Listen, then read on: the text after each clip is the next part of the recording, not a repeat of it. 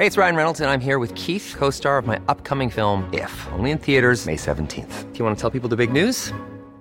All right, I'll do. Sign up now and you'll get unlimited for $15 a month in six months of Paramount Plus Essential Plan on us. Mintmobile.com slash switch. Upfront payment of $45 equivalent to $15 per month. Unlimited over 40 gigabytes per month. Face lower speeds. Videos at 480p. Active Mint customers by 531.24 get six months of Paramount Plus Essential Plan. Auto renews after six months. Offer ends May 31st, 2024. Separate Paramount Plus registration required. Terms and conditions apply if rated PG.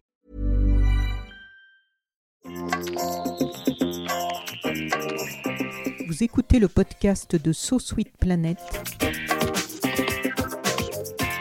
Je suis Anne Greff et je vous propose des rencontres autour des thèmes de l'environnement, de la culture et des droits humains.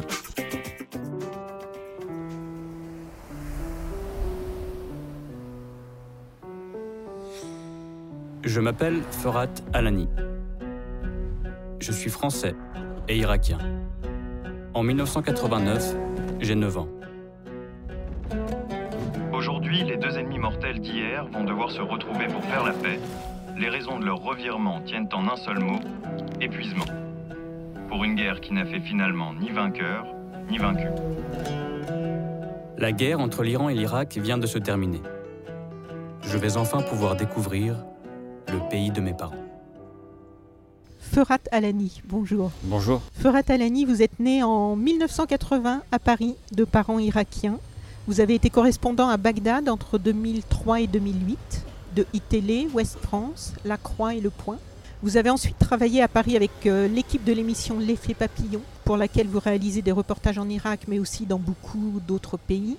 Vous collaborez régulièrement avec le monde diplomatique, le site web Orient 21 et la revue Géo. Vous vous êtes installé à Dubaï en 2012 et vous y avez créé une agence de production, Inside Film. Vous collaborez donc régulièrement en tant que producteur et réalisateur avec Arte, France 24 et Canal+. Et vous avez écrit une histoire sous une forme assez improbable, sous forme de tweet, à partir de 2016, qui s'est transformé en un superbe documentaire d'animation et un tout aussi superbe livre, Le Parfum d'Irak, coproduit et coédité par Arte et Nova. Et on se rencontre aujourd'hui pour en parler. Bonjour. Bonjour et merci. J'ai adoré ce documentaire, vraiment. Je l'ai regardé plusieurs fois. J'ai été très très touchée par euh, ce qui s'en dégage, par le- les images aussi dont on va parler, et puis évidemment l'histoire, ce que vous y mettez en avant. En regardant votre parcours, j'ai l'impression qu'il y a un dénominateur commun au fait que vous ayez décidé de partir en tant que journaliste en Irak en 2003 et au fait que vous ayez décidé d'écrire Le Parfum d'Irak en 2016. Vous aviez visiblement envie à chaque fois de déconstruire les clichés sur ce pays, d'en montrer autre chose qu'une simple captation de la violence, de la guerre, de nous permettre d'en approcher les habitants, leur vie, leurs émotions, leur humanité. Le 11 septembre 2001, je crois, a été une première étape. Les attentats à Paris plus récemment, euh, tout ça a conditionné un petit peu notre regard ici sur euh, l'Irak et la façon dont on nous présente l'Irak ici laisse-t-elle à désirer c'est exactement ça, en fait, ma démarche euh, depuis le début sur l'Irak est d'apporter l'autre visage, l'autre versant, euh, l'autre Irak, tout simplement, euh, à travers des histoires à hauteur d'hommes et de femmes et d'enfants, à l'encontre des chiffres et des analyses froides que l'on a sur l'Irak. L'Irak, aujourd'hui, je mets au défi n'importe qui de taper Irak dans Google et on tombe uniquement sur des images de guerre trouver ne serait-ce qu'une image d'un Irak paisible est quasi impossible aujourd'hui. Et donc, euh, effectivement, peut-être que le dénominateur commun pour moi est de transmettre autre chose, mais pour la première raison, euh, c'est qu'en fait, j'ai vu euh, un Irak paisible, j'ai vu un Irak joyeux. J'avais 9 ans, c'était en 1989.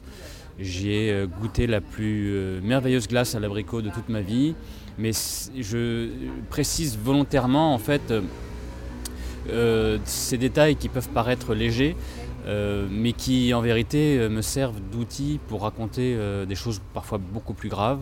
Et puis même à 9 ans, je n'étais pas naïf, je savais que l'Irak était quand même une dictature, et j'ai découvert plein de choses comme ça. Donc oui, c'est la démarche première, c'est de raconter autrement le pays de mes parents.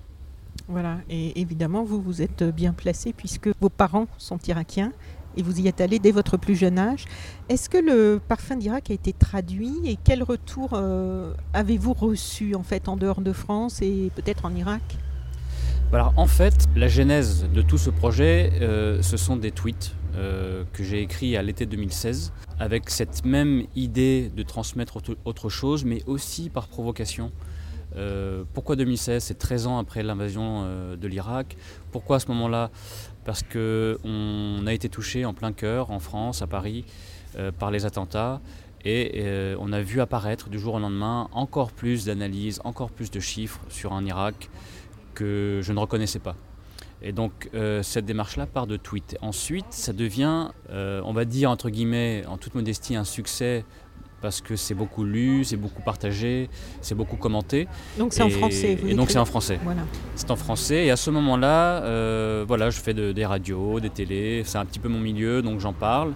Et puis avec des amis qui sont également des confrères, on décide euh, littéralement d'en faire un truc.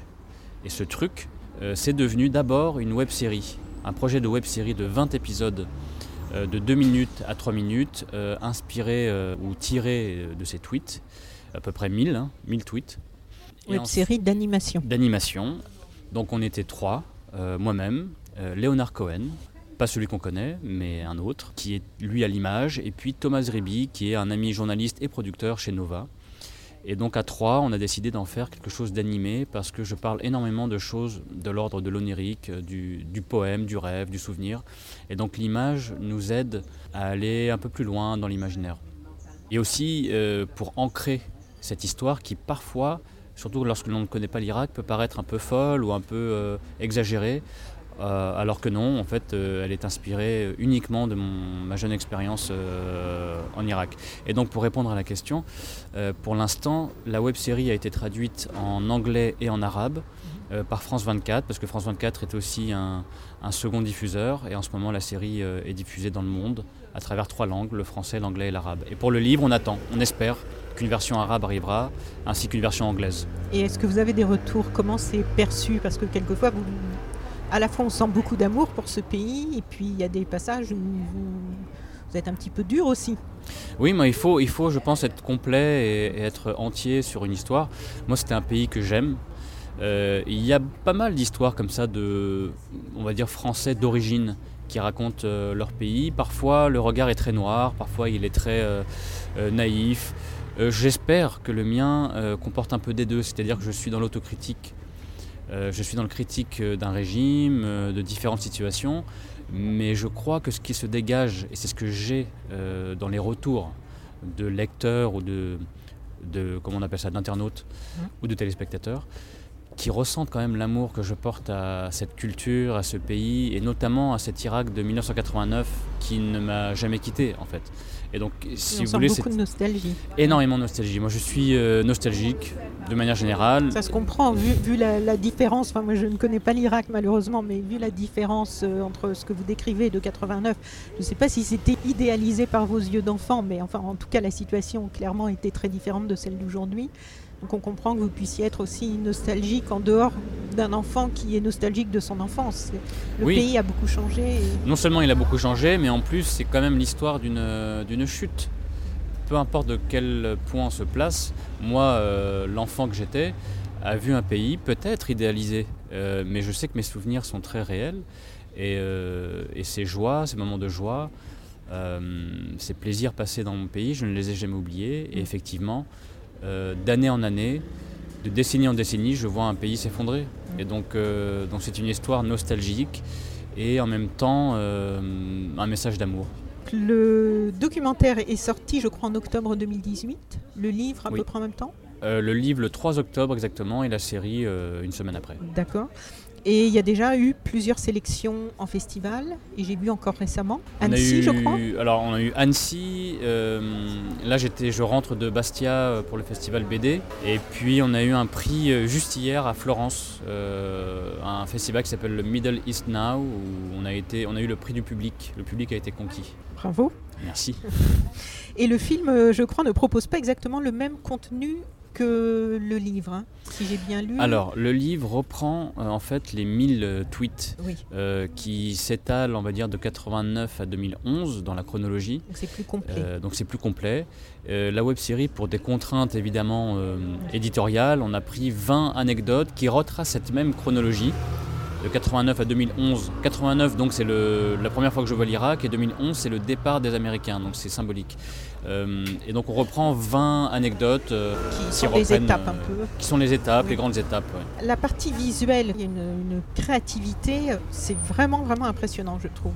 Merci que- Léonard Cohen. Oui, justement, la, la mise en image de votre récit, donc euh, est-ce que vous y avez participé? Est-ce que vous aviez des envies précises Ou est-ce que vous avez laissé carte blanche euh, à Léonard Cohen pour s'en occuper Alors, une totale carte blanche, mais avec énormément de discussions. Donc en fait, on a travaillé euh, parfois ensemble euh, à Paris quand on le pouvait, parce que nous vivons tous les deux à l'étranger, et très souvent à distance euh, via euh, Skype ou autre. Et en fait, on discutait tous les jours. Si vous voulez, la, la- la- la démarche de ces discussions était l'équilibre. Le mot, le maître mot, c'était équilibre. Euh, moi, j'ai une écriture euh, où je donne beaucoup de, couleurs, d'odeurs, d'images. Et évidemment, en animation, on a besoin de ça, et donc il fa- il fallait ne pas se répéter. Donc le travail consistait à épurer à la fois mon texte pour lui laisser euh, la place à l'image, et puis parfois l'image en disait beaucoup trop, et donc j'avais besoin de, Oui, il ne fallait pas que ce soit redondant. voilà, il fallait pas que ce soit redondant, donc c'était vraiment carte blanche, on va dire, sur euh, la créativité de Léonard. Et j'avais juste mon mot à dire sur, euh, sur les détails, sur des contextes historiques, etc. Parce qu'il ne connaît marché. pas l'Irak, je crois. Il ne connaît pas du tout l'Irak, il a été euh, un lecteur de ses tweets, il a été touché par l'histoire. Et du coup, c'était même une force pour nous. J'avais besoin de quelqu'un qui ne connaisse pas l'Irak pour avoir un regard neuf sur un pays que je connais trop bien. Donc votre récit, euh, comme vous le disiez, nous permet d'explorer des odeurs, des couleurs, des goûts, avec la glace à l'abricot, la fameuse glace à l'abricot. On vous suit au travers de votre ressenti d'enfant, d'adolescent et d'adulte. Il y a un mélange de sensible, de poésie et de terreur, de violence, d'emprisonnement, de torture, de succession de guerres. Euh, souvent, la violence, que ce soit dans nos vies ou dans ce que les médias transmettent, occulte la part du sensible. Elle l'écrase même, hein, et que ce soit dans des reportages à la télévision où finalement on ne voit pas du tout le reste, parce que c'est ce qui, aussi pour des raisons de sensationnalisme, quelquefois, on va chercher surtout ces images-là. Et en fait, euh, on a l'impression, enfin moi en regardant ce documentaire, ça me, faisait penser, vous savez, ces petites fleurs qui poussent dans le béton ou dans, le, dans, dans la pierre et on se demande comment elle, euh, toute, toute petite là. Et on a l'impression que vous avez voulu réextraire et réinsuffler du sensible dans notre imaginaire sur l'Irak. Euh, Je trouve que c'est assez juste. J'ai- J'aime bien l'image de la fleur qui pousse dans le béton parce que euh, c'est vrai, on occulte euh, le sensible à, à la guerre, à la violence et au quotidien. Et ayant moi-même vécu donc ces années de guerre au début entre 2003 et 2008, j'avais conscience que euh, malgré la guerre, euh, on vivait. Et, et je crois qu'il est nécessaire de raconter la guerre, la violence, il faut le faire. Mais ce que je préfère, moi, dans cette histoire, c'est raconter la vie. Parce que, euh, pour donner un exemple précis, à 100 mètres euh, à peine d'un attentat qui s'est produit, eh ben, on vit, malgré tout. Les gens ont de l'humour en Irak, on, utilise des moyens comme ça pour oublier la guerre, on, vit malgré tout. Et donc, euh, oui, c'est cette fleur qui pousse au milieu du béton parce que non seulement les Irakiens sont habitués, malheureusement, à des années de violence, de guerre ou de, de l'embargo, qui est une autre forme de violence aussi, qui est une misère Oui, sociale et économique. Oui. Euh, et donc les Irakiens ont réussi, euh, malgré cette horreur Mm. qu'a été cette guerre, d'ailleurs qui n'est pas terminée, euh, à vivre. Et donc je trouvais ça injuste, même révoltant, en tant que franco-irakien, de ne pas voir cela, dans, que ce soit dans les médias ou dans tous les discours. Mais à vivre en gardant leur humanité. Voilà. Parce qu'on a l'impression que tout le monde devient sauvage en temps de guerre. Non Mais- seulement sauvage, mais surtout tout le monde euh, n'est représenté, en tout cas en France ou de manière générale, que par des chiffres. Et encore une fois, cela m'obsède. Il est important de- d'avoir des, des analyses sur l'Irak. Mais derrière les chiffres, il y a des êtres humains. Il y a des moments euh, sensibles, et c'est ça que j'ai voulu raconter. On a un peu la même problématique euh, avec les migrants, où on nous donne beaucoup de chiffres et où on a toujours les mêmes images en fait, et où on oublie un petit peu les, les êtres humains et les choses qu'on a en commun en fait avec toutes ces personnes euh, en tant qu'êtres humains. Les chiffres avant les visages. Moi, j'aimerais inverser la tendance. Les visages et ensuite les chiffres. Il va falloir que vous soyez plus nombreux dans les médias pour inverser la tendance. Encore du Je boulot, je crois. Donc, on voit au travers de votre récit comment les événements, leur violence, forgent l'avenir. Certains sont gagnés par la haine, d'autres, donc on a toujours l'impression que c'est la majorité et que c'est le chemin classique, et d'autres choisissent la solidarité et la vie, comme, excusez ma prononciation, Mazen Mazen, mon cousin. Mazen, votre cousin, avec lequel vous étiez allé à l'hôpital pendant l'embargo, il n'y avait plus rien pour soigner les gens et il a décidé ce jour-là de devenir médecin. Et plus tard, en tant que médecin, il sauvera une femme et son bébé lors d'un accouchement, la femme d'un homme qui avait failli vous tuer. On sent dans votre récit que ce libre arbitre de faire le choix de la vie est important, comme vous le disiez dans la précédente réponse. Mais quel sentiment vous, vous avez eu lorsque vous avez appris qu'il avait euh, sauvé cette femme? Ah, moi j'ai trouvé ça euh, d'une beauté. euh, Il savait, excusez-moi, il oui. savait Oui, avait tout à fait. En fait, tuer. il l'avait reconnu. Ah oui. un an plus tôt, un an plus tôt, nous avions été arrêtés, Mazen et moi, en plein Bagdad, euh, par un policier. À l'époque, les policiers souvent étaient des miliciens euh, déguisés. Parce que j'avais fait une erreur, j'avais pris une photo euh, d'une arrestation sans poser la question, et dans ce contexte-là, c'était très dangereux. J'avais été assez euh, naïf sur le moment, il se trouve qu'on a été arrêté par cet homme qui, euh, dans son regard, moi j'avais vu la mort. Il, nous avait, menacé de nous tuer, il avait tiré en l'air, posé le canon de, son, de sa mitraillette sur notre tempe, et donc c'était très sérieux. Et on s'est sorti de cette histoire. et puis Mazen un jour me dit, tu sais, j'ai retrouvé cet homme dans, euh, dans mon hôpital. Combien de temps après Un an après. Un an après. Un an après, le visage, son visage nous avait marqué. Et Il était avec vous au moment de. de- oui, Mazen, Mazen était avec moi, il était au volant, et c'est lui qui était allé en, en urgence aller chercher mes papiers parce que j'essayais de prouver, en tout cas à ce euh, milicien policier qui me prenait pour un terroriste, que j'étais journaliste français, ce qui était euh, euh, impossible pour lui de- à l'époque. Euh, en pleine zone rouge, comme on dit, là où vivaient les Irakiens, là où, la violence euh, sévissait. Et donc, euh, il se trouve qu'on s'est sorti de cette histoire, qu'on n'a jamais oubliée, et que Mazen tombe sur lui euh, dans son hôpital et il sauve euh, sa femme d'un accouchement très difficile, il sauve le bébé et la femme. Et Mazen me dit que euh, sans avoir discuté, l'homme aussi avait reconnu euh, Mazen et que dans ce regard, euh, tout s'était dit. Et donc à ce moment-là, euh, Mazen me dit textuellement, euh, on se moque qu'il soit sunnite ou chiite, c'est un Irakien, c'est un être humain avant tout. Voilà, belle histoire. très belle histoire. Donc votre récit nous parle aussi de l'injustice de cet embargo qui précipite le peuple irakien dans la misère. Quelle était la raison de cet embargo, puisque on est quelques années Mhm. maintenant, euh, quelques années ont passé, et combien de temps a-t-il duré? Alors pour recontextualiser, pardon, je vais donc Oui. en Irak en 89, qui est la seule année de paix, on va dire, de ces 30-40 dernières années. On sort de la guerre euh, de 8 ans entre l'Iran et l'Irak, et euh, une année après, euh, une année après 89, donc euh, je me souviens que c'était en août 90, l'armée irakienne envahit le Koweït et s'ensuit donc une occupation de quelques mois et la communauté internationale menée par les Américains décide euh, de bombarder l'Irak. Et donc cela se passe en janvier 91. Euh, c'est la guerre à nouveau. Et après un mois de bombardement, le pays est soumis à un embargo implacable, l'un des plus durs de l'histoire. Euh, et cela dure pendant 12 ans. Alors l'embargo, c'est euh, des restrictions totales sur tout ce que l'on peut importer dans le pays et exporter d'ailleurs. Et donc euh, ça va, pour vous donner un exemple très concret, ça va des médicaments, ça va des crayons à papier à l'époque. Je me souviens que les élèves irakiens étaient démunis parce que la communauté internationale soupçonnait les Irakiens de pouvoir faire des armes chimiques avec des mines de crayons à papier. On en était arrivé jusque-là. Et euh, nous, on avait alors la chance ou la malchance, je ne sais pas, mais d'y aller en Irak, de pouvoir quand même y aller avec ma, petite sœur et ma mère et mon père un peu plus tard. Et nous avons donc assisté à la, misère sociale, économique, euh, qui était une chape de plomb sur le, sur le pays. Et j'ai vu donc euh, toute une population souffrir pendant des années. Et cela a duré 12 ans jusqu'à l'invasion américaine de 2003. On a l'impression que c'est un peu comme euh, lorsqu'ici on a une coupure, enfin en remettant les choses euh, à leur juste mesure, mais quand on a une coupure d'eau ou d'électricité, tout ce qui normalement, habituellement, euh, on utilise sans y penser devient d'un seul coup très compliqué. Quand on est dans un appart et d'un seul coup on a... Et en fait, j'ai pas euh, connu l'embargo, mais j'ai connu un blocus en- en- au Népal après euh, les tremblements de terre, qui était attribué à l'Inde. Bon, on n'a jamais trop su exactement. Et j'ai vu très vite dans la vie quotidienne comment le fait, alors évidemment plus d'essence, plus d'huile pour chauffer, alors euh, les rares hôtels qui avaient de l'eau chaude, plus d'eau chaude, plus de médicaments, plus de- parce que le Népal, euh, presque tout vient d'Inde, donc la frontière étant bloquée.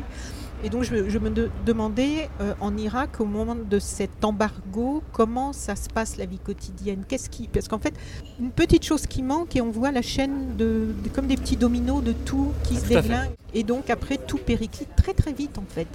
Tout à fait. Et justement, juste avant cet embargo, euh, les bombardements ont d'abord visé les ponts, les centrales électriques, les, comment on appelle ça, les citernes à eau, enfin tout, euh, on va dire toutes les infrastructures euh, du pays. Et pourquoi ça? Alors, Parce que là c'est les civils qui, qui C'est les civils qui trinquent. Je Oui. pense, alors c'est vraiment mon point de vue, mais que avant d'imposer un embargo, on a tout détruit pour que la population peut-être se révolte. Euh, en touchant le- le- le- les civils et non pas le pouvoir, on pousse peut-être à un soulèvement. C'est ma, ma théorie. En tout cas, dans les faits, en étant allé moi-même donc sur place en 92, en 94, 95, on va dire durant les années noires de l'embargo, toutes les choses qui, moi, en tant que petit Français, me semblaient effectivement acquises, ce qui était le cas en France, l'eau, l'électricité, là, il n'y avait plus rien. Donc, euh, Et avant il- y avait. et avant, il y avait. Ce que vous Tout racontez était- quand vous voilà. êtes arrivé, il y avait des, des belles voitures japonaises. il y Tout avait, à fait, il y euh, avait tout. En fait, moi, je, je m'attendais à voir, euh, avec tous les clichés que j'avais en tête d'un pays du Moyen-Orient, je m'attendais à voir, et je n'ai rien contre les chameaux, mais des chameaux, des dunes de sable et, et- pas, de- pas de goudron. Et là, je découvre un pays ultra moderne, au- comme la France. Et donc, je ne suis pas dépaysé finalement. Sauf qu'en durant l'embargo, on n'a plus d'électricité, on n'a plus d'eau potable. On n'a plus, euh, là c'est à hauteur d'enfant, on n'a plus de chocolat par exemple. On- avec ma petite sœur, euh, et pour un enfant, ça paraît encore une fois être un détail léger, mais pour un enfant c'est quelque chose de choquant. Plus de glace à On- l'abricot. Plus de glace à l'abricot, exactement. Il fallait, euh, euh, comme de la drogue en fait, il fallait trouver son dealer de, de glace. Et ça existait à l'époque, il y avait des adresses pour ça. Et c'était illégal. Euh, on, avait des barres de chocolat qui étaient remplacées par des dates. euh, et voilà, c'était le système D en fait. Et en plus, la dévaluation du dinar, qui était très fort euh, à l'époque, a encore plus, si vous voulez, enfoncé les Irakiens dans une, oui, dans un, dans un trou noir où tout était cher, tout était inaccessible. Les familles les plus aisées n'avaient plus de viande sur la table. À l'époque, c'était important en Irak. C'était la prospérité. Dans le monde arabe, la viande, c'est c'est né- c'est nécessaire pour euh, affirmer sa prospérité. Euh, et donc, euh, tout fonctionnait au système D. Il y avait des générateurs, des groupes, des groupes électrogènes dans les quartiers, donc de nouveaux sons, de nouveaux bruits dans la rue. L'essence, pour un pays comme l'Irak, qui est un pays pétrolier, euh, c'était très compliqué. Enfin, tout était compliqué en fait. Les Tout était médicaments. compliqué. Les médicaments. Et moi, il m'est effectivement arrivé quelque chose. Je me suis ouvert euh, euh, la tête bêtement en Irak. Il a fallu aller à l'hôpital aux urgences et il a fallu me recoudre. Et le médecin a clairement dit à mon cousin qui m'avait emmené à l'hôpital que pour l'anesthésie, il fallait payer parce qu'il n'avait pas assez. Et donc nous avions la chance d'avoir un peu, un peu les moyens à l'époque. Nous avions euh, été privilégiés et ça, ça m'a toujours euh, poursuivi. C'est que je me suis dit, mais après moi, euh, celui qui sera recousu sans anesthésie, pourquoi? La question était sans cesse pourquoi? Et un sentiment de culpabilité que j'ai traîné pendant des années. Et ce blocus avait été décidé par les Américains ou par l'ONU? Par l'ONU, via une résolution poussée et, et écrite par les Américains. Non, c'est là, à l'époque, c'est la communauté internationale qui a imposé ce blocus en sachant que le- la population était visée et que euh, d'année en année, on allait de catastrophe en catastrophe. Et il y avait ce débat, euh, est-ce que c'est utile ou pas? Tout le monde savait que c'était inutile. Mais la fin du blocus était conditionnée à quoi? Qu'est-ce qu'on exigeait de l'Irak pour mettre fin à ce blocus? Alors, ça a toujours été la même euh, excuse ou on va dire la même théorie, c'est que l'Irak devait se désarmer complètement. Alors, malgré toutes les volontés du régime, il n'y avait plus rien en Irak. Il n'y avait, plus d'armes, il n'y avait plus rien. Et pourtant, on a, on a prolongé d'année en année cet embargo jusqu'à, euh, alors je ne sais pas si on va en parler, mais jusqu'à créer un programme qui s'appelle Pétrole contre nourriture en 96 et qui était scandaleux en fait, qui même si dans l'idée euh, c'était beau, en gros échanger du pétrole contre de la nourriture, ce qui était interdit donc avant 96.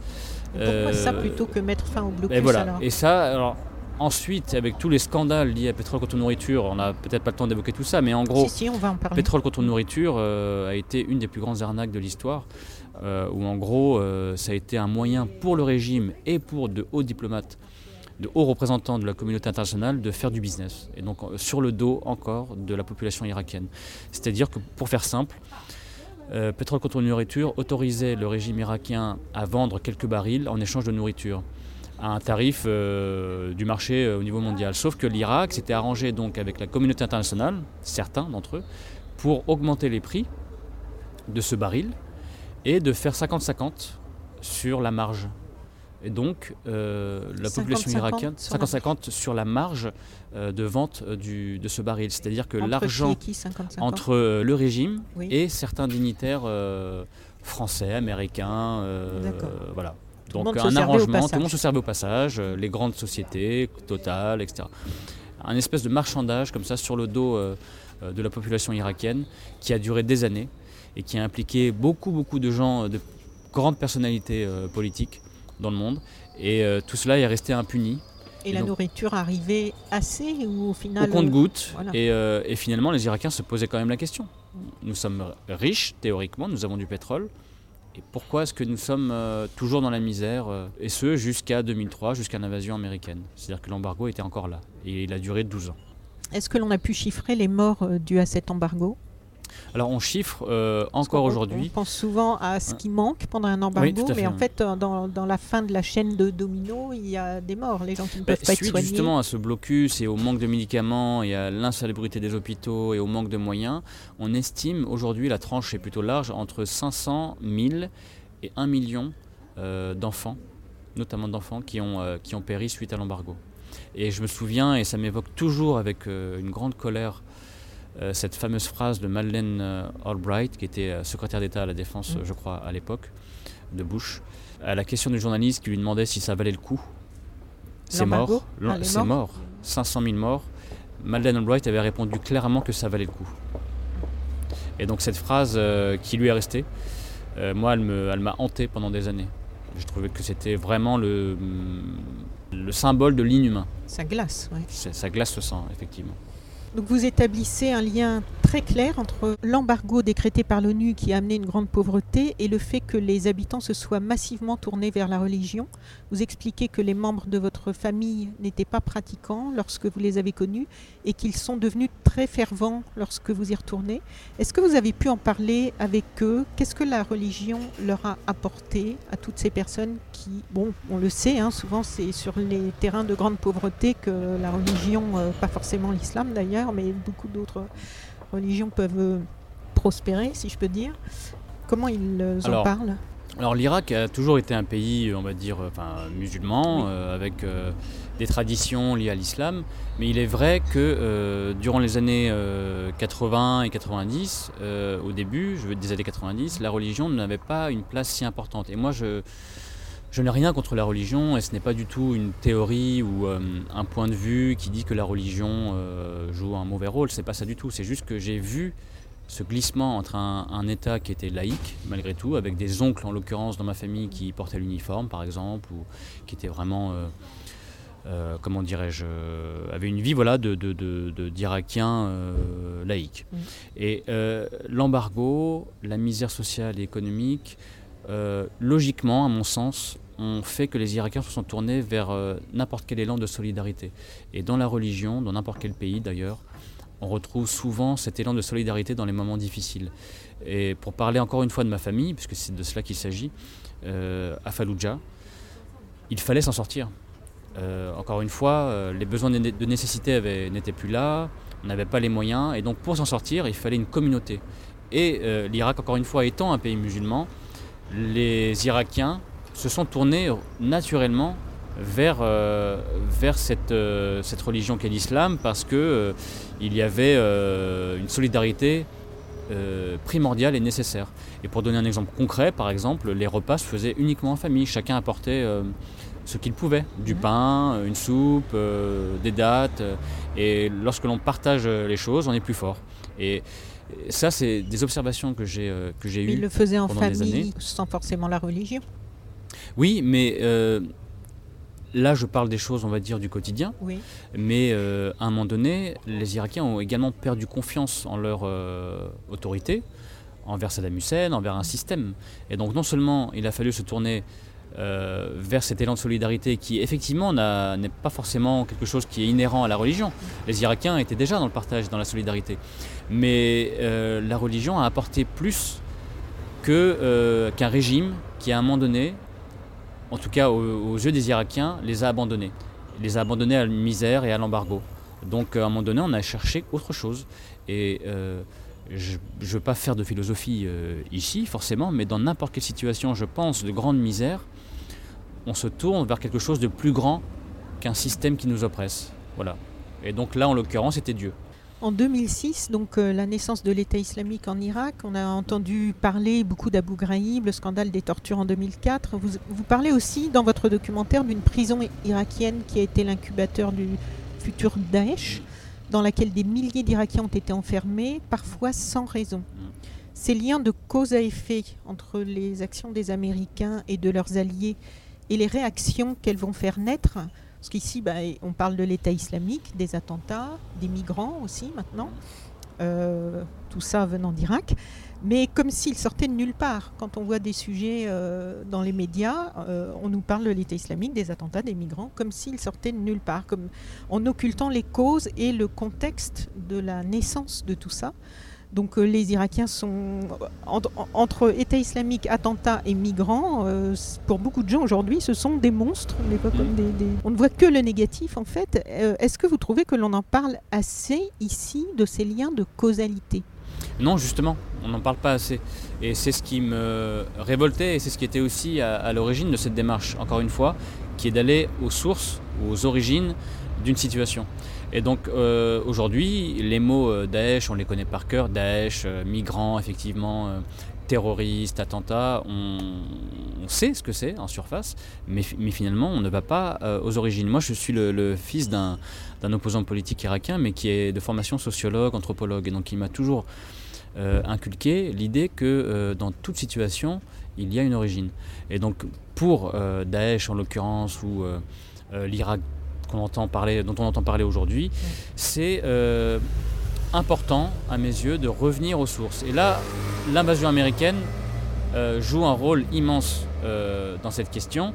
et l'embargo. Et l'embargo, évidemment, des années de guerre et d'embargo, mais aussi cette, cette invasion de 2003 qui démantèle toutes les institutions irakiennes. Il faut rappeler, ou le dire si on ne le sait pas, que le pays a été détruit de l'intérieur aussi. Et donc on a mis à la rue des millions de gens euh, qualifiés, sous prétexte qu'ils étaient euh, fonctionnaires ou cadres d'un régime, euh, alors que pour la grande majorité d'entre eux, ils étaient opposés au régime, mais il n'y avait pas le choix, il fallait vivre. on les a mis à la rue. Et on a imaginé que ces gens, que ces millions de gens au chômage, qui n'avaient plus de ressources du jour au lendemain, qui étaient abandonnés, allaient se taire.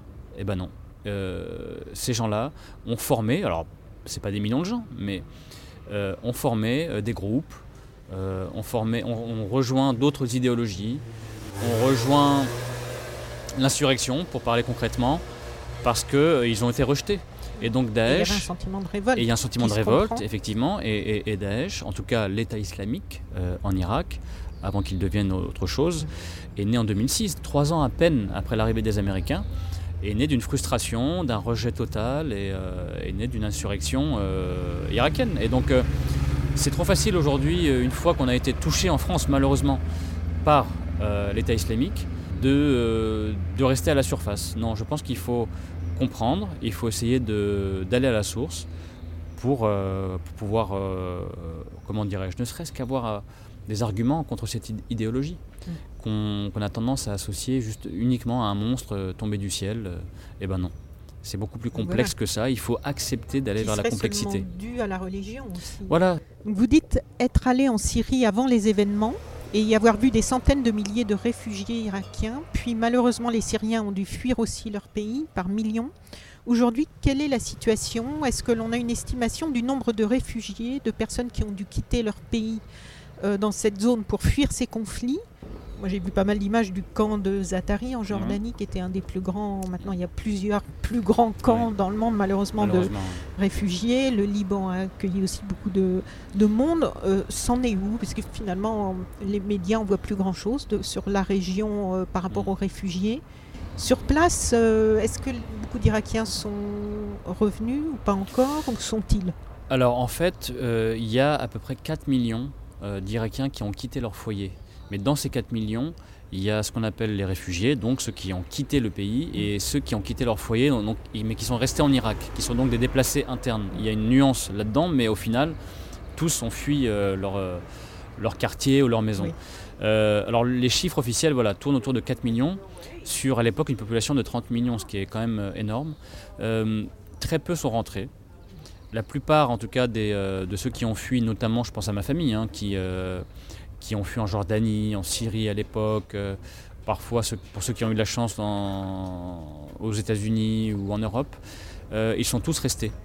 Ils ont tous, euh, bah, déjà d'une parce qu'il s'est passé des années, des années avant que la situation se calme, mais ce c'est pas encore réglé en Irak. la violence a largement baissé à Bagdad et dans d'autres villes, mais ce n'est pas le cas. Donc on a toujours ce problème de confiance envers l'autorité en Irak. Euh, de la part des réfugiés irakiens. Et puis certains ont tout simplement euh, changé de vie et trouvé une situation ailleurs. Donc pour répondre concrètement à la question, il y a 4 millions d'Irakiens qui ont fui. Et c'est drôle que vous évoquiez la Syrie parce qu'effectivement, c'était l'endroit euh, où les Irakiens allaient. C'était un pays en paix avant, avant les soulèvements de 2011. Euh, et moi-même, j'ai vécu euh, une année euh, en Syrie avec des gens de ma famille qui étaient à Damas et à Homs, qui étaient des villes paisibles et où les Irakiens avaient été accueillis comme réfugiés. Et malheureusement, on connaît la suite de l'histoire. Ce sont les Syriens qui, eux, ont fui. des millions ont fui et, la situation est figée. Maintenant, la note positive peut-être là-dedans, c'est que les Irakiens d'aujourd'hui ne fuient plus le pays, la jeunesse en l'occurrence, euh, ceux qui ont 20 ans, ils veulent reconstruire le, pays et, l'identité irakienne, ce qu'est être irakien, et ça c'est quelque chose de positif. Ils refusent de fuir le pays. Donc les Américains avaient accusé l'Irak euh, de posséder des armes de destruction massive que l'on n'a jamais trouvées, je mm. crois. Hein. Jamais. Et finalement, vous découvrez en enquêtant dans les hôpitaux qu'il y a de nombreux enfants qui naissent avec des malformations congénitales et que les Américains auraient eux-mêmes employer des armes interdites. Vous avez réalisé un documentaire sur ce sujet dans votre ville, à Fallujah, diffusé sur Canal Plus en 2011, et je voudrais lire la fin d'un article que le journal Le Monde avait consacré à votre documentaire en 2011 lors de sa diffusion. Mais ce documentaire tend surtout à prouver qu'il y a pire encore. Seul l'usage massif de bombes à l'uranium appauvri permet d'expliquer les cancers enregistrés à Fallujah à des taux jamais constatés ailleurs. C'est pire qu'Hiroshima, commente un expert britannique. En témoigne un ancien haut gradé de l'armée américaine, atteint de plusieurs cancers et de problèmes rénaux après avoir supervisé un programme de recherche sur les conséquences de l'arme à l'uranium appauvri et avoir vu mourir les membres de son équipe. Donc il cite ce haut gradé de l'armée américaine. L'uranium est utilisé dans les munitions américaines, missiles, obus de chars, blindage de véhicules, depuis 1991. Ce sont des déchets nucléaires qui contaminent tout, l'air, l'eau, la terre, la nourriture, note-t-il. Ce sera contaminé pour l'éternité. Est-ce que ces révélations, qui ont été largement prouvées par les experts internationaux, ont entraîné une réaction concrète de la communauté internationale par rapport au fait que, aux conséquences de ces armes chimiques illégales utilisées par les Américains? Zéro. Euh, cette enquête, je la mène en, 2011 et je tiens vraiment à aller jusqu'au bout de, des rapports, des recherches euh, effectuées par des, scientifiques indépendants aux États-Unis, euh, au Royaume-Uni et en Irak. Et il se trouve que la seule explication à cette explosion des cancers et des malformations et de bébés déformés, ce qui concerne un enfant sur cinq à Fallujah encore aujourd'hui, euh, c'est l'uranium appauvri qui euh, effectivement provient de déchets nucléaires qu'on a du mal à stocker et du coup on les recycle dans euh, les armes parce qu'elles ont des propriétés intéressantes au niveau militaire. La densité est, telle que ces armes percent les blindages. L'Irak, malheureusement, a été un, laboratoire pour, euh, pour de nouvelles armes euh, américaines euh, qui ont été testées dans des villes euh, de manière tout à fait illégale. Cela ne respecte ni la Convention de Genève, ni toutes les conventions liées à l'utilisation d'armes. Euh, C'était la communauté internationale ou juste les Américains? Je veux dire, les, les autres pays, Les par autres exemple pays la France, utilisent, était au ouais. courant? La France elle-même utilise de l'uranium appauvri. En fait, si Dans vous voulez, les armes. dans les armes, toutes les centrales nucléaires, euh, comment dirais-je, rejettent cet uranium appauvri, et donc tous les pays qui utilisent le nucléaire sont concernés par cela. Après, chaque pays en fait ce qu'il veut, mais il se trouve euh, que la France et d'autres pays, comme les États-Unis, utilisent euh, cet uranium appauvri et euh, dans les différentes guerres les déversent sur, euh, sur la population. Et officiellement, Et- ces armes sont encore légales. Et officiellement, ces armes sont légales parce qu'il est très compliqué d'aller, si vous voulez, dans la composition des armes, etc. Et J'ai dû avoir au téléphone et rencontrer personnellement des experts qui eux-mêmes étaient passés, par exemple, par euh, des organisations de l'ONU liées aux armements, euh, etc.. Donc j'ai eu euh, de sources sûres des confirmations de composition de certaines armes, parce qu'il est encore très compliqué aujourd'hui d'avoir la composition totale des armes américaines, par exemple. Donc on sait que l'uranium appauvri est utilisé, mais selon ces mêmes experts, il y a peut-être pire. Il y a peut-être de l'uranium enrichi, il y a du tungstène, enfin il y a des choses très toxiques. Il se trouve que euh, la communauté internationale et les États-Unis en majorité utilisent l'uranium appauvri dans leur guerre. En Irak, euh, des tonnes et des tonnes de bombes ont été déversées. Et en 2003, c'est la ville de Fallujah, en 2004, pardon, qui est visée pendant une campagne militaire qui dure à peu près trois semaines. Donc Fallujah, c'est 300 000 habitants et on déverse à peu près 2000 tonnes de bombes euh, à l'uranium appauvri dans cette ville. Et il se trouve qu'au lendemain de cette bataille, des bébés déformés naissent à un taux euh, alarmant, au point qu'un expert en armes britannique réussit à faire une étude et il prouve que les chiffres sont bien plus euh, euh, importants qu'à Hiroshima, par exemple. Et donc, non seulement effectivement c'est révoltant, mais surtout c'est, bah, c'est- l'ironie de l'histoire, c'est que les Américains sont allés en Irak sous le prétexte que le pays développait des armes de destruction massive, et finalement eux-mêmes utilisent ces mêmes armes de destruction massive euh, en toute euh, impunité. Et ça, euh, cette enquête m'a permis non seulement de le prouver, euh, et d'utiliser, si vous voulez, ces, ces rapports et, et le témoignage de ces experts pour quelque part essayer aussi de poser des questions à la communauté internationale. Mais il se trouve que l'OMS, donc qui est censé avoir un point de vue là-dessus, mondiale l'Organisation mondiale de la santé est censée euh, répondre euh, aux questions de différents experts. Et depuis 2011, pas une réponse. Le, rapport n'a jamais été écrit. Et, euh, et je trouve ça révoltant. Je trouve révoltant qu'encore aujourd'hui, on puisse utiliser ce genre d'armes. Et lorsque vous partez en Irak en tant que journaliste, vous souhaitez raconter cette histoire autrement. Donc autrement, c'est, comme on l'a dit au début, en parlant du sensible, de l'humanité, de, de- des personnes euh, en tant qu'être humain. Mais c'est aussi autrement par rapport à justement euh, des reportages comme euh, celui dont on vient de parler, avec une... euh, une histoire euh, dont on a entendu parler évidemment, mais on a entendu parler que des, les Américains eux-mêmes auraient utilisé et puis Mhm. après flop, Tout à fait. plus rien. Est-ce que vous, vous avez pu raconter les choses telles que vous le vouliez dans la presse euh, française à ce moment-là? Oui, je dois être euh, tout à fait honnête. C'était à l'époque pour une émission qui s'appelait Spécial Investigation sur Canal+. Et euh, Spécial Investigation sur Canal+, m'avait donné carte blanche pour raconter cette histoire, à En condition... quelle année là? Euh, non, là, on, pardon, on est en 2011. Oui. À condition que j'aille voir tout le monde, c'est-à-dire à la fois les Irakiens, euh, le personnel de l'hôpital de Fallujah, les victimes, mais aussi l'armée américaine, dans la mesure du possible, et euh, des experts. Et c'est ce que j'ai eu euh, la chance de pouvoir faire. Je pense que le reportage est complet et que j'ai eu euh, euh, 100% de, de confiance pour raconter cette histoire.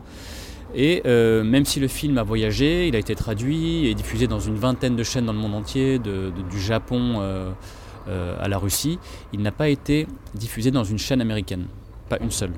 Parce que c'est un sujet tabou. Dès qu'on évoque Fallujah ou l'Irak, c'est très compliqué aux États-Unis. Mais on a eu la chance de faire la tournée d'universités américaines, en l'occurrence, où on a montré ce reportage. Que ce soit à New York, Washington, enfin au plus près, si vous voulez, du gouvernement. Et, et la réaction des Américains, je dois dire, a été époustouflante parce que ils étaient non seulement choqués, mais en plus révoltés et ils voulaient faire quelque chose.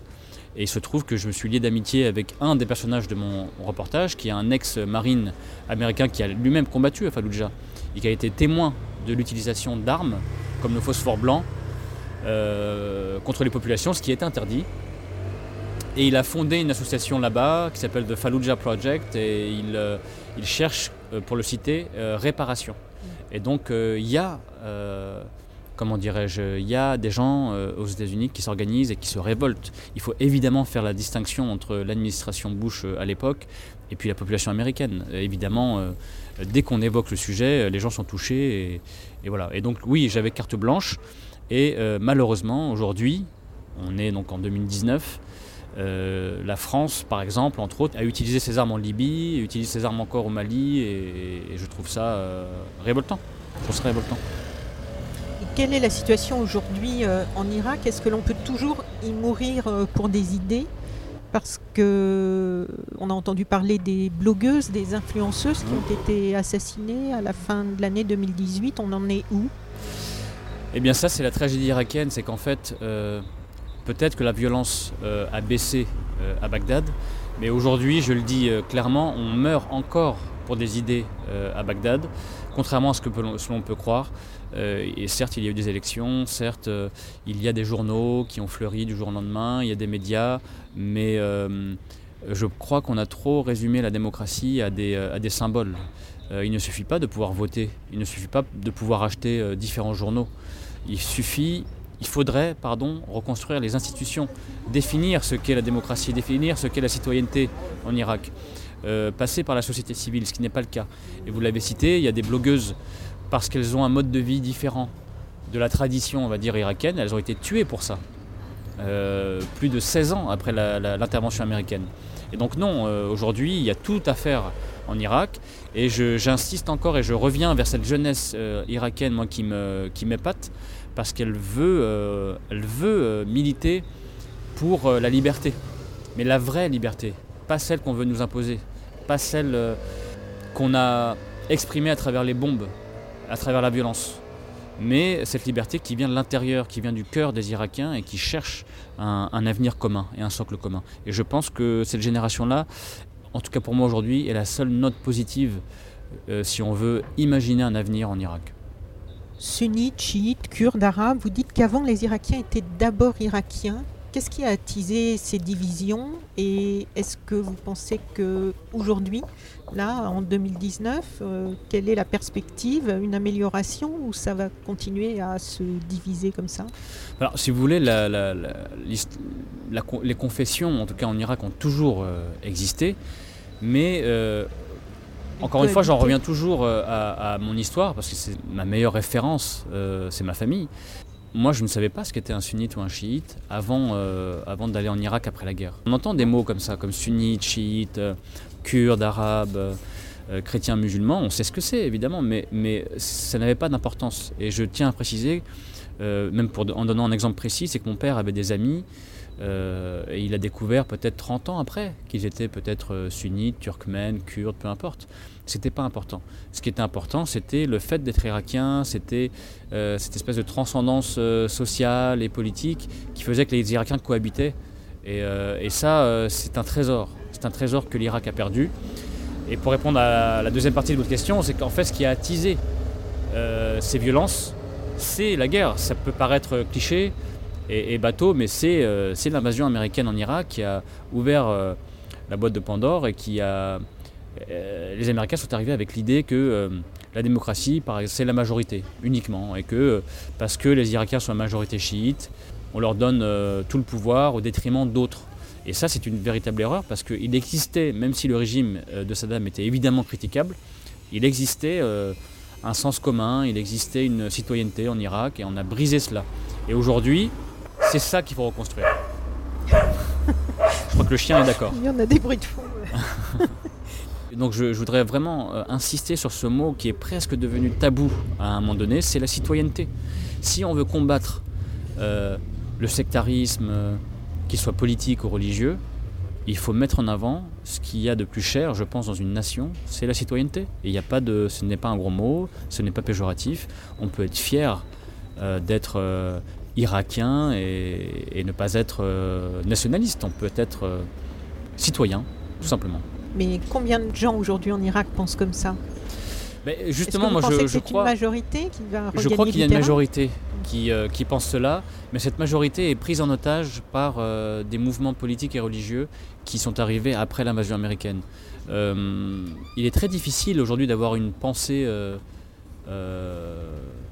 qui va au-delà de cela en Irak. Pourquoi? Parce que euh, tous les organes, qu'ils soient médiatiques, qu'ils soient religieux, qu'ils soient de l'ordre de la société civile, sont liés à un mouvement très souvent malheureusement sectaire. Et dès qu'on a un avis tranché et indépendant qui va au-delà de cela, on est menacé en Irak. Donc c'est difficile. Mais moi, je peux vous dire, par mon expérience, de tout ce que j'ai vu en Irak, on ne se tue pas entre voisins en Irak, mais euh, on est pris en otage par des milices qui, elles, ont un agenda politique ou religieux. À la fin de votre récit, dans ce documentaire et ce livre, Parfum d'Irak, vous annoncez aux Américains au milieu desquels vous travaillez en tant que journaliste que vous êtes irakien. Et là, ils se mettent à vous poser des questions. Vous découvrez qu'ils ne connaissent absolument rien de l'Irak, ils ne connaissent absolument rien des Irakiens. Qu'est-ce que ça vous inspire aujourd'hui de repenser à ce moment? Euh, bah, je... C'est un moment qui m'a marqué parce que effectivement j'avais fait connaissance avec ces, soldats américains après trois, euh, ce qu'on appelle trois embarquements avec eux qui ont duré chaque fois une semaine, mais qui étaient en même temps très intenses parce que je sortais avec eux en opération, je vivais leur vie dans la base militaire, euh, nous jouions au ping-pong, on mangeait ensemble. Pour un journaliste ils me prenaient pour un journaliste français, ce que je, ce que j'étais, mais effectivement ils n'avaient pas aucune idée de mes origines. Et moi, à un moment donné, je n'ai pas pu euh, tenir. Il a fallu que je leur dise, pour plusieurs raisons. D'abord, pour être tout à fait honnête avec eux, et aussi pour leur dire ce que je pensais euh, de la situation. Et j'avais besoin d'exprimer euh, mon ressenti. Je savais que c'était de simples soldats et que je ne m'adressais pas là à l'administration Bush, mais, mais j'avais besoin de leur dire. Et ce moment-là, j'en suis fier parce que au lieu de crisper, la situation a plutôt détendu l'atmosphère. Euh, parce que j'ai découvert en fait qu'ils avaient une envie euh, en étant en Irak, c'était d'être confrontés aux Irakiens, de leur parler. Parce qu'à cette époque-là, je le rappelle, euh, il n'y avait plus aucun contact entre les soldats américains et les Irakiens. C'était même physique. On ne se touchait pas, on ne se parlait pas, on ne se voyait pas. et donc, en, huis clos. Reclus, en, huis clos. Ils se déplaçaient de base en bas, soit en hélicoptère, soit en, en véhicule militaire blindé. Et donc, tout ce qu'ils avaient des Irakiens, c'était le bruit des bombes et euh, une incompréhension totale de la situation. Donc quand je leur dis ce que je suis, euh, là, euh, voilà, je suis surpris par leur intérêt et leur curiosité, et en même temps effaré que huit ans après, à l'époque on était en 2011, juste avant leur départ, que huit ans après, ils ne savent rien finalement du pays, rien du tout. Ils ne savent même pas parfois pourquoi ils sont là. Et certains me le disent. Certains me disent qu'ils regrettent ou qui ne comprennent pas, ou qui se sont rendus compte qu'ils avaient été manipulés. Lorsque on parle de victoire sur Daesh aujourd'hui, qu'est-ce que vous en pensez? Alors moi je trouve cela euh, euh, présomptueux pour la simple et bonne raison que ce n'est pas en tuant des hommes qu'on tue l'idéologie, bien au contraire.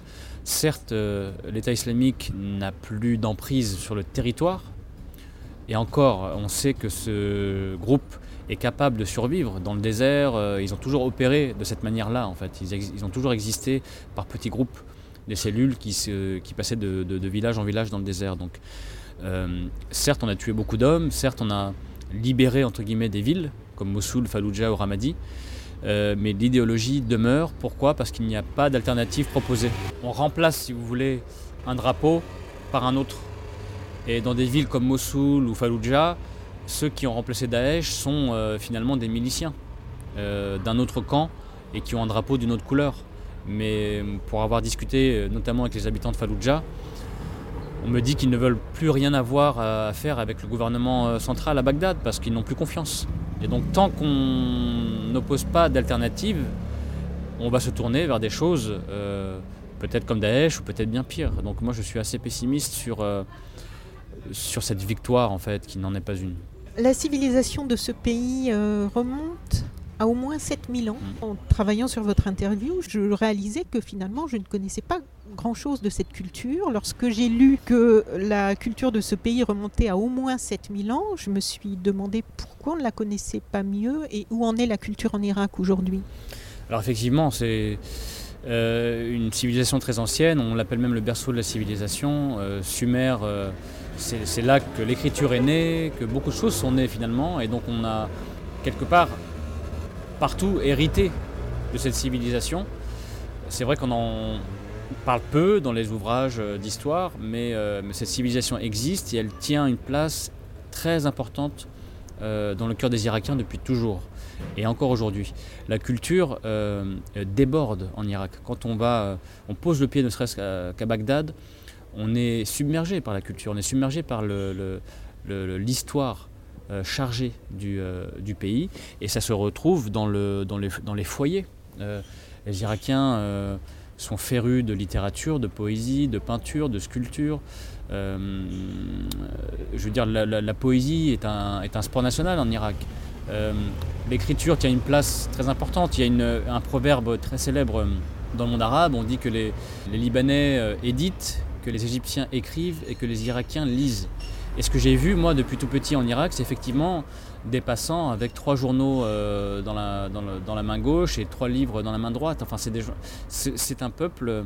Alors, je suis irakien, donc ça paraît peut-être euh, pas très objectif, mais c'est un peuple qui lit, c'est un peuple qui s'intéresse à la culture et qui produit énormément de culture aussi parce que euh, là, je parle des quatre dernières décennies euh, de guerre, de violence et de souffrance. Et on sait très bien que dans la misère euh, et dans la violence, on produit euh, beaucoup de choses. Il y a différents médiums au sein de la culture qui sont utilisés. Et les Irakiens, aujourd'hui, pour répondre concrètement à la question, utilisent la culture comme, comme un exutoire. Et donc, il y a les beaux-arts de Bagdad qu'il faut voir avec des œuvres absolument formidables émanant de jeunes Irakiens qui ont vécu, qui sont nés dans la guerre. Il y a des livres partout. Euh, je me souviens, euh, même pour remonter à l'embargo, que beaucoup d'Irakiens avaient dû vendre leurs livres pour survivre.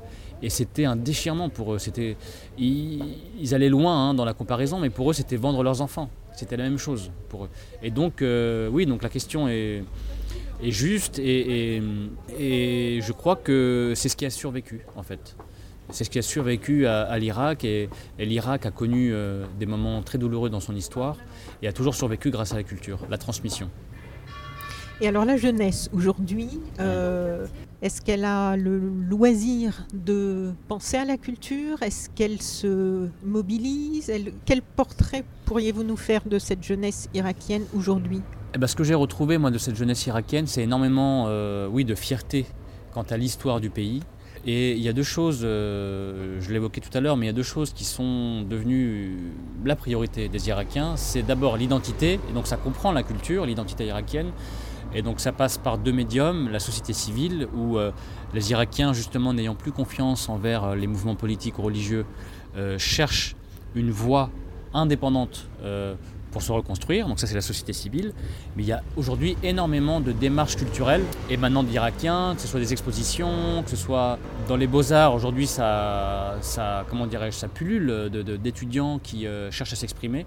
Euh, moi, je peux citer même un, carnet de route que j'ai fait en Irak, euh, je crois que c'était en 2013, donc il y a à peine euh, 5-6 ans, où j'ai pu faire un tour dans l'université des arts, dans les beaux-arts à Bagdad, et j'ai vu déjà énormément, énormément de vocations. Et donc, euh, donc aujourd'hui, oui, il y a énormément de choses qui se font au niveau culturel. Par rapport à cette euh, blogueuse qui a été assassinée, Ouais. est-ce que la jeunesse qui peut s'exprimer aujourd'hui par tous les, les moyens culturels traditionnels et les nouveaux moyens sur le net, est-ce que c'est bridé ou est-ce qu'ils euh, vont au-delà des, des censures, si on peut Alors, dire, euh, ou d'autocensure? Ils vont au-delà. Ils vont au-delà, ils n'ont plus peur de s'exprimer parce qu'il y a effectivement des brimades, des intimidations et de la censure. Euh, plusieurs fois, des hommes armés ont fait irruption dans des, dans des universités. Plusieurs fois. Parce que euh, ils jugeaient que euh, les étudiants ne respectaient pas entre guillemets la tradition ou, ou euh, s'exprimaient trop d'ailleurs selon, selon ces miliciens. Et donc euh, ce que j'ai vu moi, que ce soit la, bl- la blogueuse qui a été assassinée en pleine rue ou euh, des centres culturels qui ont été visés par des attentats ou des cafés où on célébrait juste l'amour du football. Dès le lendemain, les Irakiens manifestaient et dès le lendemain, ils exprimaient leur désir d'aller encore plus loin. Donc non, non, je crois que la jeunesse aujourd'hui en Irak se bat pour pouvoir s'exprimer. Quelles sont les, choses positives que vous observez aujourd'hui en Irak? Bah, La première, de toute façon, pour être très concret, c'est qu'on peut un peu plus facilement aller à Bagdad aujourd'hui. Euh, la violence a quand même baissé, mais au prix de divisions et de, euh, et de comment dirais-je, de quartiers qui sont devenus des compartiments où en fait il y a des murs qui ont défiguré la ville, malheureusement, euh, des murs qui ont été construits. Oui, pour séparer les quartiers sunnites euh, des quartiers chiites, même si ça commence aujourd'hui à... Les murs commencent à tomber, mais même si la violence a baissé, ce qui est quelque chose de très bien, la, capitale, donc Bagdad, a, été quand même défigurée et euh, est devenue bien plus homogène qu'à l'époque, malheureusement. Ce qui est positif, j'en reviens encore une fois à eux, parce que pour moi c'est l'avenir, c'est la jeunesse irakienne qui se, se démarque de ces mouvements sectaires et politiques euh, qui euh, pourrissent la vie des Irakiens. Et euh, moi j'ai énormément espoir en eux, encore une fois, parce qu'ils ne fuient plus le pays. Ils ne veulent plus fuir, ils veulent affronter l'avenir et ça commence par la reconstruction de l'identité. Et ça c'est quelque chose qui est très positif, je trouve. Votre documentaire, donc Le Parfum d'Irak, on peut le voir euh, en ligne, en version maintenant euh, intégrale. Il est sur le site d'Arte et ils ont permis le, partage et l'intégration sur les autres sites. Donc on peut le voir aussi sur So Sweet Planet, puisqu'on l'a déjà partagé. Est-ce que cette forme, le film d'animation, je crois que c'était votre première expérience, vous a donné envie de raconter d'autres histoires sous cette forme? Pas forcément les vôtres, pas forcément vos histoires, mais est-ce que vous avez envie de renouveler cette expérience? Oui, moi j'ai adoré en fait plonger euh, dans ce monde euh, de l'animation pour la simple et bonne raison qu'elle permet euh, beaucoup plus de liberté, de ton, beaucoup plus de, liberté dans le message. Là, en l'occurrence, il s'agit de ma propre histoire, mais oui, je ne suis pas contre aller vers d'autres histoires, même si elles seront racontées évidemment de manière différente et de manière moins intimiste, je pense. Mais le monde de l'animation est formidable parce qu'il permet beaucoup de choses. Et donc oui, moi j'espère aller encore plus loin et continuer à, avoir un autre médium. Voilà, c'est un nouveau médium que j'ai trouvé et qui me permet de raconter les choses autrement. Vous avez des projets déjà en tête? Alors peut-être une, euh, oui, une BD, euh, en l'occurrence une BD sur, euh, encore sur l'Irak, sur une ville bien particulière dont on a parlé, qui s'appelle Fallujah. Mm. Donc éventuellement un projet de BD sur Fallujah, oui. Pour terminer, j'aimerais que vous nous recommandiez quelques auteurs et peut-être quelques films irakiens pour nous permettre de mieux découvrir la culture de ce pays. Alors il y en a deux qui me viennent en tête, parce que ce sont ceux qui m'ont le plus marqué. C'est quelqu'un qui s'appelle Abbas Fadel, qui a fait un documentaire de deux fois trois heures, alors ça peut faire très peur, mais ça passe très vite, euh, qui s'appelle Irak année zéro. Et donc c'est deux fois trois heures, et c'est à peu près la même démarche. C'est quelqu'un qui est irakien, pardon, et qui raconte l'Irak s'effondrer d'un point de vue personnel aussi. Euh, il filme en fait euh, les instants de la chute du régime et puis l'après. Euh, au sein de sa famille. Et en niveau littérature, il y a quelqu'un qui s'appelle, un écrivain irakien qui s'appelle Ahmed Saadawi, qui a écrit Frankenstein à Bagdad. Et euh, qui est l'un des romans euh, tout récents là, qui a été le plus primé dans le monde. Et c'est bouleversant. C'est un, un, pardon, un roman à, à, lire. Frankenstein à Bagdad. Ahmed Saadawi. Merci beaucoup, Flora Merci à vous et merci pour l'accueil. Bonne continuation. Merci. Au revoir. Au revoir. Vous pouvez retrouver toutes les autres interviews du podcast de So Sweet Planet sur le site sosweetplanet.com. Une interview réalisée par Anne Greff.